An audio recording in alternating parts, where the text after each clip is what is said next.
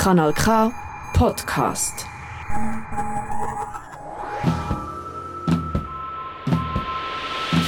Hörkombinat Politik.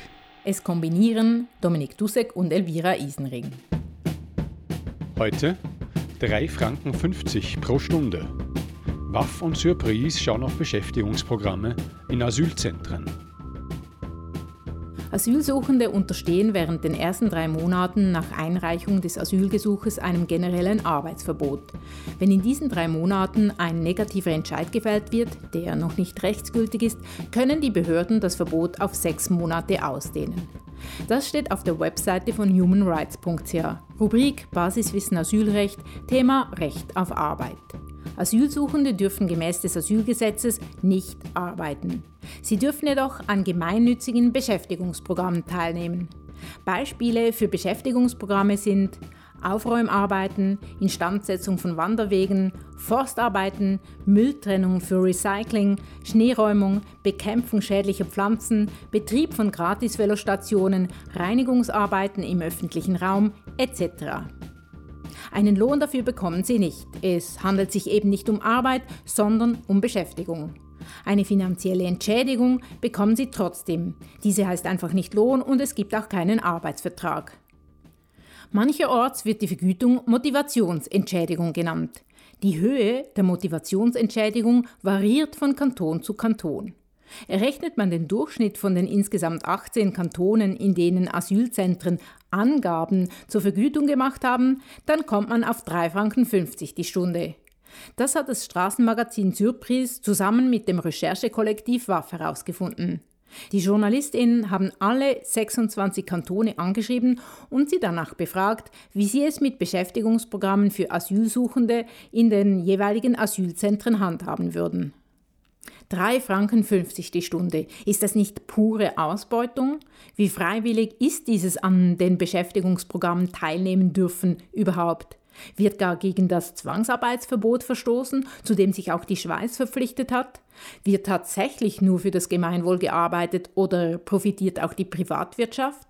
Oder ist es genau umgekehrt? Ist die Privatwirtschaft benachteiligt, weil der Staat bzw. der Kanton sie mit extremen Dumpinglöhnen konkurriert?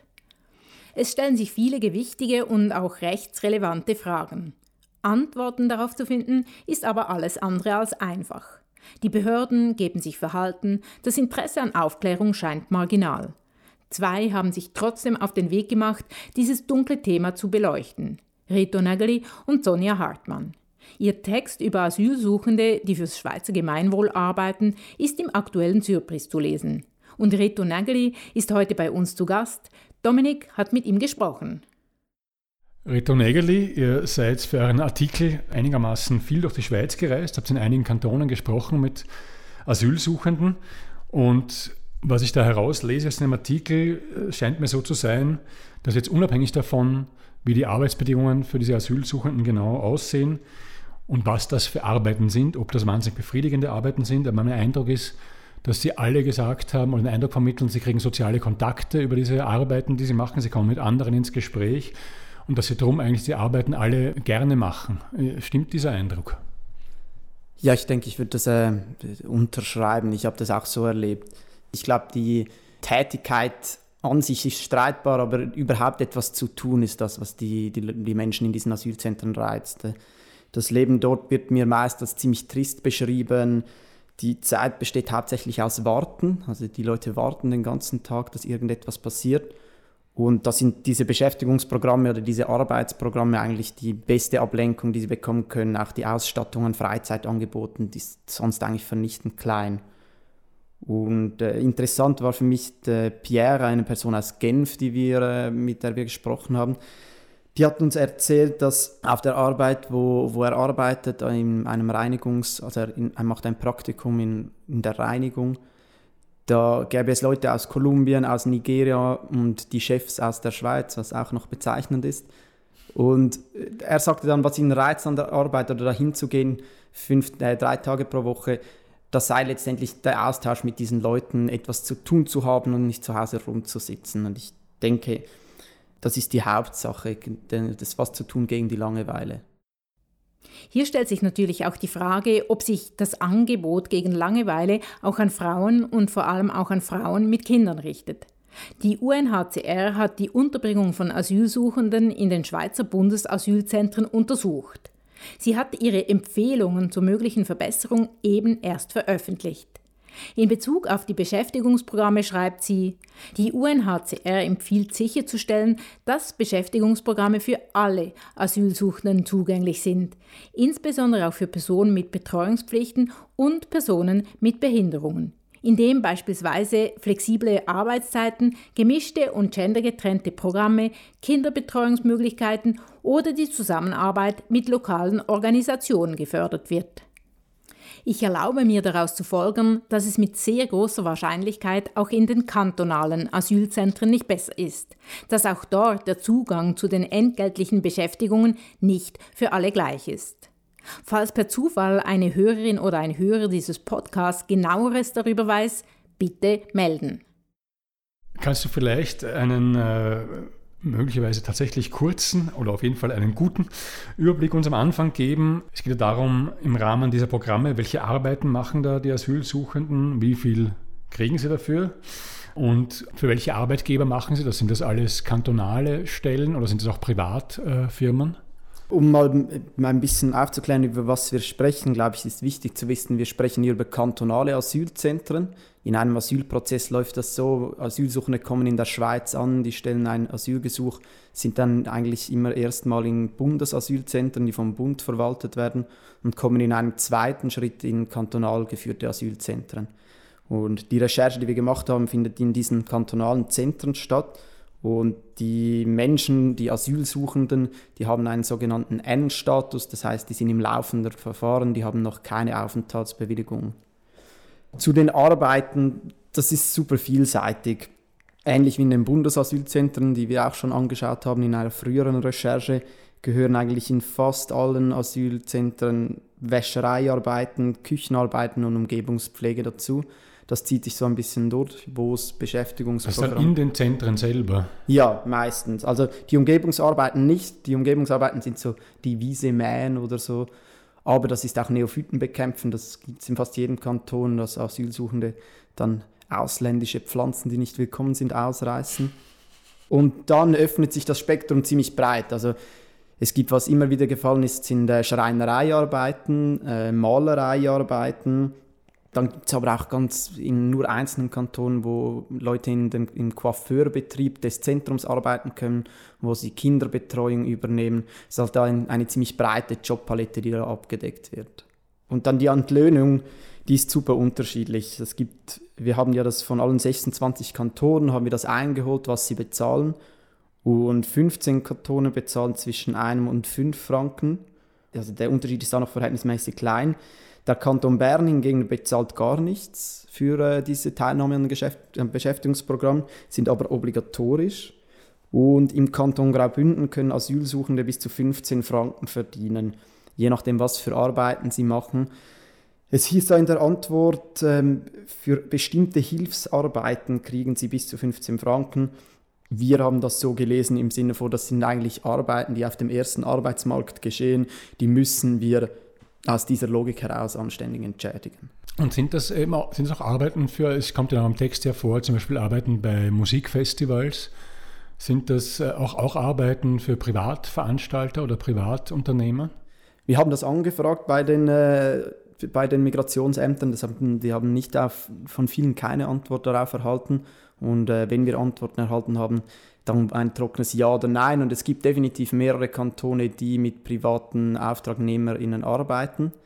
Wir haben da aber nachher nicht noch länger und detaillierter reingeschaut, aber es ist definitiv etwas, was passiert.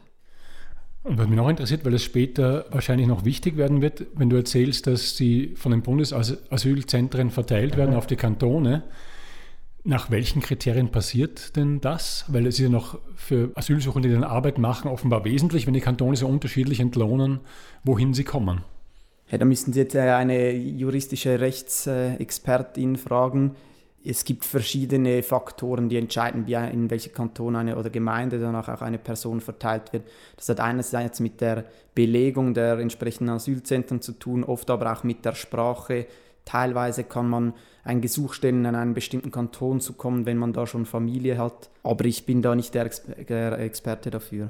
Jetzt diese Stundenlöhne, die du genannt hast, selbst der von Graubünden, der eindeutig der höchste ist, ist noch deutlich unter allem, was irgendwo in der Schweiz Mindestlohn heißt. Es ist ja auf diesem Podcast äh, traurigerweise schon oft zu hören gewesen, dass es in der Schweiz keinen nationalen Mindestlohn gibt, aber manche Kantone und Gemeinden haben Mindestlöhne. Und du hast schon erzählt, der eine Mensch, der Pierre, macht ein Praktikum. Für Praktika gelten die Mindestlöhne nicht. Stellen jetzt diese, äh, die Kantone und Gemeinden, stellen die diese Beschäftigungsprogramme alle als Praktika dar oder wie rechtfertigen sie das, dass das dermaßen äh, unter jedem Mindestlohn liegende Bezahlung ist? Das ist eine spannende Frage. Vor allem dieser ganze Praktika-Aspekt, den haben wir nur in Genf gesehen, von den Kantonen, die wir genauer untersucht haben. Da ist es ja schon erstaunlich. Ich meine, der Mindestlohn in Genf ist 24 Franken. Pierre verdient im Reinigungssektor 3 Franken 75 umgerechnet pro Stunde. Reinigung würde ich jetzt als eine niedrig qualifizierte Arbeit mit einem sehr geringen Ausbildungscharakter, wenn überhaupt einen Ausbildungscharakter betiteln. Das ist auch, was er erzählt hat. Er arbeitet mit Menschen zusammen, die die gleiche Arbeit verrichten wie er. Die werden aber einfach normal bezahlt nach dem Mindestlohn. Das geht letztlich nicht auf, meiner Meinung nach. Und das ist aber ein bisschen eine ähnliche Verbeugung, wie die, wie die Migrationsämter das sonst machen. Man versucht diesen Integration- und Ausbildungscharakter der Arbeit zu betonen und da den Fokus drauf zu legen, um sie von den Regelungen des Arbeitsmarkts eigentlich wegzunehmen. Und das passiert bei den Zentren, wo die Arbeiten nicht Praktika, sondern Beschäftigungsprogramme sind, im genau gleichen Sinn. Das hat auch die Rechtsexpertinnen haben das so bestätigt, in denen man von Beschäftigung und nicht von Arbeit spricht und Entschädigungsbeiträge zahlt und nicht Löhne, unterliegen diese diese, Arbeits-, also diese Beschäftigungsprogramme dann nicht dem Arbeitsrecht. Ja, weil, weil auch so Tätigkeiten wie an Musikfestivals helfen, also teilweise am Sicherheitsdienst oder am Eintritt das scheint mir, ich weiß auch nicht, ob es da irgendwelche äh, SchweizerInnen gibt, die ein Praktikum machen als, als, als Ticketkontrolleure bei Kulturveranstaltern. Also die, Frau Melanie Studer, sie ist äh, Dozentin an der Hochschule Luzern für Sozialhilferecht. Sie hat auch auf diesen Fall spezifisch hat sie gesagt, es sei schwierig zu argumentieren, wieso eine Arbeit im Sicherheitsbereich wie jetzt an einem Festival oder Ticket einscannen nicht unter normale, nicht in den ersten Arbeitsmarkt fällt. Du hast schon erwähnt, dass äh, der Kanton Bern der negative Spitzenreiter der Kantone ist. Der zahlt 0 Franken pro Stunde. Ähm, jetzt ist es so, dass äh, gleich daneben im Aargau die SVP äh, von der Berner Praxis offenbar sehr begeistert war und das auch im, im Aargau einführen wollte. Und das ist dann im Aargau abgelehnt worden wegen Bedenken, wegen des Zwangsarbeitsverbots, weil das sonst eventuell als Zwangsarbeit gesehen werden könnte, wenn sie gar keinen Lohn zahlen. Der Aargau zahlt ja immerhin einen Franken pro Stunde. Äh, aber wie rechtfertigt denn Bern sein Vorgehen, dass sie gar nichts zahlen? Haben die keine Bedenken wegen einem Zwangsarbeitsverbot? Anscheinend nicht. Nein, ich glaube, der Unterschied ist auch noch äh, die Motion der SVP, die äh, wollte Asylsuchende auf eine 42-Stunden-Woche Gratisarbeit verpflichten. In Bern ist das nicht so. Sie haben das aber auch in den Antworten nicht ganz klar gemacht, auf wie viele Stunden Verpflichtung da diese Regelung hinausläuft. das kommt auch dazu. Eben, es ist verpflichtend in Bern für die Asylsuchenden. Ja, ja, sie müssen, also sie können abgestraft werden, wenn sie da nicht daran teilnehmen mit finanziellen Sanktionen. Und interessanterweise auf die Frage, ob sie bezahlte Arbeitsprogramme haben, sagte der Kanton Bern, wir haben keine bezahlte Arbeit, denn diese wäre im ersten Arbeitsmarkt bewilligungspflichtig. Und das ist ja letztlich super interessant, weil sie charakterisieren diese Arbeiten ja eigentlich als Arbeiten, die im ersten Arbeitsmarkt stattfinden könnten und entsprechend bezahlen sie sie nicht, weil sie sonst sich strafbar machen würden oder eine Bewilligung brauchen. Das spricht ja grundsätzlich dafür, dass diese Arbeiten grundsätzlich so bezahlt werden, wie sie auf dem ersten Arbeitsmarkt bezahlt werden. Genau, das würde auch für die anderen Kantone natürlich äh, gleichermaßen gelten.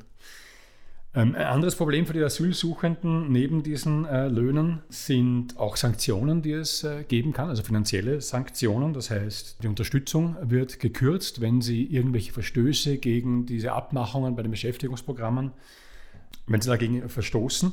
Habt ihr herausgefunden bei der Recherche, werden solche Sanktionen oft ausgesprochen und wofür genau werden die ausgesprochen? Hey, das ist wirklich ausschließlich anekdotische Evidenz. Wir haben da keine statistischen Zahlen dazu, was natürlich super interessant wäre. Wir haben ja drei Kantone genauer angeschaut. Das ist Genf, Zürich und St. Gallen. In Zürich gibt es keine Sanktionen. In Genf mit Pierre, mit dem wir gesprochen haben, der war noch nie betroffen. Und in St. Gallen haben wir aber in der Recherche mit mehreren Leuten gesprochen und die haben alle von diesen Sanktionen erzählt. Also mich hat das total schockiert. In St. Gallen kriegst du 1,50 Franken pro Stunde Arbeit und die Sanktionen, es gibt zwei Formen von Sanktionen. Einerseits die finanzielle Sanktion, da wird dir pro Stunde verweigerter Arbeit 1,50 Franken abgezogen. Und dann gibt es aber auch noch eine zweite Sanktionsart und das ist der Transfer. Und eine Person, Ilkay, mit dem wir gesprochen haben, hat erzählt, es gibt ein Lager in, St. in Sargans und er war ja in Amden. Und dieses Lager in Sargans, das sei so unter den Asylsuchenden offenbar bekannt, als ein sehr schlimmes Lager, wo es irgendwie keine Möglichkeiten auf Freizeit, auf irgend, also da sei, die Zügel seien da ziemlich streng angezogen. Und immer wenn sie Arbeit verweigert haben, dann wurde ihnen gedroht damit, dass sie ins Lager nach Sargans transferiert werden. Und das hat mich auch aus, aus einer Kaltblütigkeit irgendwie schockiert. Das sind Asylsuchende, das sind Menschen, die generell schon extrem viel unterwegs sind und dann sind sie mal in einem Zentrum, das hat er auch erzählt, dann arrangierst du dich mit diesem Ort, kommst du ein bisschen zurecht, weißt, ich bin jetzt da ein paar Monate und in dem Moment, wo du dich zurecht fühlst, da hast du eine Drohgebärde oben an dir, die dir sagt, so, wenn du dich nicht äh, benimmst, dann kicken wir dich wieder weg. Mhm. Und das heißt, äh, gibt es noch was anderes, äh, was ihr gehört habt, wofür so Sanktionen ausgesprochen werden? Du hast jetzt von sozusagen Verweigerung gesprochen oder, zu, oder Verweigerung. Vielleicht hat jemand ja Gründe, warum man an einem Tag äh, nicht arbeiten kann. Wir haben danach gefragt bei Migrationsamt St. Gallen und die haben gesagt, man, da, man kann sich dispensieren lassen, wenn man bestimmte Gründe hat. Interessanterweise wollten wir die Person Ilkay aus St. Gallen, mit dem wir gesprochen haben, musste uns am Morgen das erste Interview, das wir abgemacht haben, absagen, weil sein Antrag auf Freistellung von der Arbeit nicht bewilligt wurde, hat er uns erzählt. Das heißt, er wollte mit uns zum Interview kommen und die sagten halt, nee, Arbeit ist gerade wichtiger. Melanie Studer, von der du schon gesprochen hast, Expertin im Sozialrecht, hat im Zusammenhang mit den Sanktionen auch darauf hingewiesen, dass äh, wenn man den Asylsuchenden das wenige, ähm, was sie bekommen, noch kürzt, dass sie dann äh, unter Umständen unter das Niveau der Nothilfe fallen könnten. Und das wäre, sagt sie, verfassungswidrig. Ist es eine Problemlage, auf die ihr gestoßen seid? Sind sich die Kantone bewusst dessen, dass sie mit zu viel äh, Sanktionen da reinfallen könnten? Nein, definitiv. Also der Kanton Aargau ist es sich offensichtlich bewusst. Dort war das ein Thema, das man besprochen hat aber sonst definitiv nicht. Nein, ich glaube, das Problem fängt grundsätzlich an, dass das ganze Thema von Beschäftigungsprogrammen und Arbeit und Asyl ist grundsätzlich kein Thema, weder auf kantonaler, politischer Ebene, auch nicht in der Forschung, in der Akademie. Das hat uns auch Frau Studer so gesagt. Es gibt keine relevanten Studien zum Thema, was ja auch immer ein Indikator dafür ist, wie ein Thema auf dem politischen Parkett verhandelt wird und ob sich dann Kantone diesen Problematiken bewusst sind. Und was haben denn die Asylsuchenden, mit denen ihr gesprochen habt, was haben sie gesagt, wie, wie denn das Klima ist im Rahmen dieser Beschäftigungsprogramme? Also was man ja eben rausliest, ist, dass die Arbeit an sich ihnen zumindest eine gewisse Freude bereitet, die Kontakte, die sie da knüpfen. Andererseits sagst du jetzt, es gibt so Drohkulissen, wenn du das nicht machst, dann. Empfinden die das als, ähm, als Zwang? Empfinden die das als Möglichkeit, ein bisschen rauszukommen? Mehrheitlich, kannst du das sagen? Ich finde, es ist immer schwierig. Ich spreche von den Eindrücken, die ich habe mit, aus den wenigen Gesprächen. Aber ich denke, bei den meisten Leuten überwiegt dieses Gefühl von, ich kann etwas tun, ich kann ausbrechen aus einem sehr tristen Alltag. Und ganz, ganz klar auch der, der finanzielle Zustupf. Also ich meine, das sind katastrophale Löhne, sind wirklich, die sind so unglaublich tief, aber dennoch sind sie ja absolut relevant für die Befriedigung der Grundbedürfnisse dieser Menschen. Und das hat mich schon auch überrascht. Das haben mit allen Asylsuchenden, denen ich gesprochen habe, die sagten auch so, er muss das schon auch schreiben, dass uns das wichtig ist. Das darf nicht so rüberkommen, dass das für uns nicht notwendig ist oder so, sondern diese 100 oder 300 Franken pro Monat mehr, das ist dann das Handy-Abo, das ist mal etwas selbst zu essen zu kaufen, dass man nicht vom Lager essen muss. Das macht einen unglaublichen Unterschied. Aber ich meine, einige, mit denen ihr geredet habt, haben ja schon auch bemerkt, dass dass sie unglaublich viel tiefer eintreten werden für die gleiche Arbeit äh, wie SchweizerInnen. Was haben Sie da für eine Haltung dazu? Versuchen Sie das auszublenden? Äh, kannst du das sagen? Ich meine, da wurde ja auch ganz klar von Ausbeutung gesprochen, mehrmals. Die, die Analyse, die, die war ganz klar und das, man fühlt sich ausgebeutet, man fühlt sich ausgenutzt.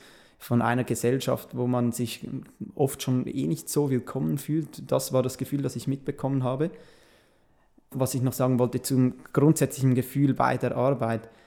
Ich denke, das ist mega unterschiedlich, oder das hat sich auch gezeigt. Die einen hatten da gute Zeit, die, die kamen am Morgen hin, wie äh, Miran, der bei Zürich Roll diese Fahrräder an Touristen verleiht hat.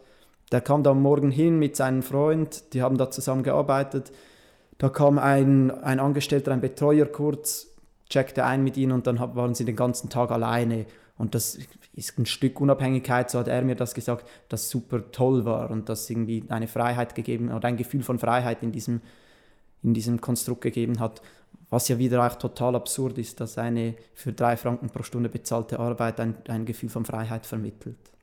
Wir haben vorhin schon darüber gesprochen, äh, die werden verteilt auf die Kantone, die Bedingungen sind extrem unterschiedlich äh, in den Kantonen. Das kann man jetzt, wenn man es von außen betrachtet, ja auch ein bisschen als, als Willkür sehen, dass da so riesige Unterschiede gibt, je nachdem, in welchem Kanton ein Asylsuchender landet. Weißt du, ob die Schweiz wegen dem in der Kritik steht? Kann sich die Schweiz das leisten, so äh, willkürlich vorzugehen? ob sich die Schweiz das leisten kann oder nicht. Ich meine, die Realität des Anspruchs der, der Schweiz und der Anspruch und die, und die Umsetzung sind ja immer unterschiedlich. Politisch kann man sich das leisten. Ich meine, das ist ein ganz klares Resultat von Föderalismus. Das ist, äh, ich, ich wüsste nicht, wie ich es äh, auf der politischen Ebene so kritisieren könnte, ohne dass man wieder da reinfällt, dass es letztendlich einfach staatlich vom Bund geregelt wird und diese ganzen Zentren auf Bundesebene sind. Grundsätzlich gibt es aber viel Kritik an, an der Unterbringung von Asylsuchenden in der Schweiz, von großen Menschenrechtsorganisationen bis hin zu ganz vielen und ich glaube auch extrem wichtigen kleinen Organisationen über die ganze Schweiz verteilt, die sich mit diesen ganzen Lebenssituationen in diesen Asylzentren seit Jahren beschäftigen und versuchen öffentlich darauf aufmerksam zu machen. Politische Ebene, machen wir gleich dort äh, weiter. Die Entlöhnungen sind schlecht. Es ist ein uneinheitliches System, je nach Kanton. Äh, es ist möglicherweise, sind Teile davon äh, verfassungswidrig, zumindest nach Ansicht mancher Expertinnen. Gibt es politische Vorstöße, um diese Bedingungen äh, zu verbessern? Sind es da welche bekannt? Meines Wissens ist mir nur etwas bekannt. Im Gemeinderat in Zürich gab es mal einen Vorstoß, ich nehme an, das bezieht sich dann auf die Arbeitsbedingungen in den Zentren, die von der Gemeinde und nicht vom Kanton Zürich äh, bearbeitet werden.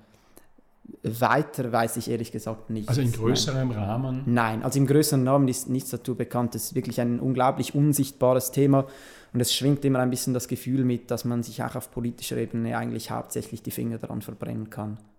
Ja, denn es ist äh, ein äh, beliebtes Thema bei der Partei, die gerade äh, die Wahlen gewonnen hat in der Schweiz. Die SVP, aus der Argumentation von rechten Parteien äh, kennt man das oft, äh, Worte von Dumpinglöhnen und gemeint ist damit eigentlich, dass äh, die armen Schweizerinnen und Schweizer, dass deren Jobs weggenommen werden von billigen AusländerInnen. Jetzt könnte man diese Situation ja durchaus so auslegen. Also es könnte ja auch ein Schweizer, eine Schweizerin für einen besseren Lohn bei diesem Musikfestival zum Beispiel arbeiten. An diesen Verhältnissen, dass diese Menschen so wenig Geld bekommen, besteht auch die Gefahr, dass sich bei Schweizerinnen und Schweizern, die selber wenig verdienen, Wut anstaut, weil sie sich denken, ja, ich würde aber schon auch gern so Jobs machen. Ich glaube, auf politischer Ebene würde ich das nicht bejahen. Der rechte Parteien oder rechte Politik hatte noch nie ein Problem mit günstiger ausländischer Arbeitskraft. Ich würde behaupten, es ist ein fundamentaler Teil des Wirtschaftssystems, in dem wir leben. Und auch in der Schweiz ganz klar ist, die Jobs, mit, die schlecht bezahlt sind, die werden überdurchschnittlich oft von migrantischen Personen erledigt. Und dieses Wirtschaftssystem, wie es hier herrscht, könnte gar nicht funktionieren anders. Darum denke ich auch, gibt es schon ein gewisses Interesse an günstiger migrantischer Arbeitskraft. Und ich habe das Gefühl, diese Ressentiments, die kommen dann ja schneller, wenn es um besser bezahlte Arbeiten geht und wenn es dann um die Medizin oder die Jobs bei Google geht, da packt man dann die komische Jobrassismuskeule aus an ausbeuterische Jobverhältnisse ist die Wut nicht gekoppelt, denke ich, wenn es um, um, um Xenophobie geht, sondern dann denke ich, dann ist das ja schon in anderen Stereotypen verankert. Zum Schluss vielleicht noch, äh, wenn die Politik nichts macht, dann äh, kann man ja die Gerichte anrufen und Melanie Studer, die Expertin, mit der auch ein Interview zu lesen ist bei eurem Artikel, die sagt, sie wünscht sich ein klares Urteil des Bundesgerichts, vor allem betreffend dieser Kürzungen und sozusagen des möglichen Fallens unter das Nothilfeniveau, dass das äh, ganz klar anhand eines Falles gebrandmarkt und als äh, nicht gesetzlich festgelegt wird. Weißt du, ob jemand so ein Urteil anstrebt? Wird da was unternommen? Bis jetzt weiß ich von nichts. Ähm, wir sind in unserer Recherche nicht auf äh, viel Interesse am Thema gestoßen, auf politischer Ebene schon gar nicht. Ich denke aber, was ich vorher auch gesagt habe, die vielen kleinen Organisationen und Zusammenschlüsse, die sich in der Schweiz mit Migrationspolitik, mit Asylpolitik beschäftigen, ich denke, dort ist das sicher ein Thema. Ich denke aber auch, es ist wahrscheinlich nicht das, das Hauptthema, weil es in diesen Bereichen, wo man oft mit äh, viel Not und Leid zu tun hat, das vielleicht ein bisschen nach hinten rückt. Aber vielleicht zu deinen Erfahrungen noch mit den Asylsuchenden. Wenn ich mir vorstelle, man müsste dann einen Fall, anhand eines Falles das Ganze durchfechten, bis es zu einem Urteil kommt. Angesichts des Drucks, unter dem die ja doch stehen, sie haben noch kein anerkanntes Asyl in der Schweiz. Kannst du dir vorstellen, dass sich jemand für so etwas äh, zur Verfügung stellen würde, das mal durchzufechten? Hey, ja, vielleicht. Ich meine, es ist ja eine unglaublich starke Exponiertheit dann auch, die, der man sich hingibt es wäre schön, es wäre schön zu sehen, dass man hier einen Bundesgerichtsentscheid erzwingt und auch mal schaut, wie weit kommt man auf gerichtlicher Ebene und wie weit man das verändern könnte. Organisationen wie Caritas, die Heilsarmee oder das HEX leisten wichtige Arbeit zur Unterstützung von Asylsuchenden. Daneben gibt es schweizweit über 100 kleine Organisationen, die sich auf freiwilligen Basis für Flüchtlinge einsetzen. Wie eben erwähnt, steht bei diesem Engagement oft das Karitative im Vordergrund. Das ist sicher wichtig und sinnvoll. Juristisches Fachwissen wäre es aber auch und das ist leider eher weniger vorhanden. Ein Problem. Flüchtlinge, Asylsuchende und Migrantinnen haben neben vielen anderen vor allem auch und in entscheidendem Maße rechtliche Schwierigkeiten. Doch juristische Kompetenz und Fachleute, sprich Juristinnen und Anwältinnen, die sich in diesem Bereich einsetzen, sind rar.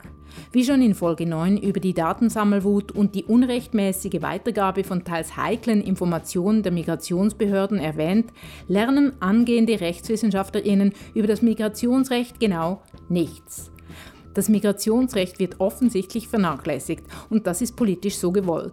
Es ist außerdem ein Bereich, der alles andere als lukrativ und einfach ist. Trotzdem wäre es bitter notwendig, Unschärfen juristisch zu klären und rechtliche Missstände zu beheben.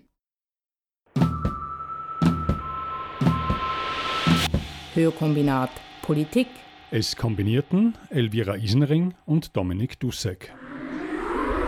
Das ist ein Kanal K Podcast Jederzeit zum Nachhören auf kanalk.ch oder auf deinem Podcast App.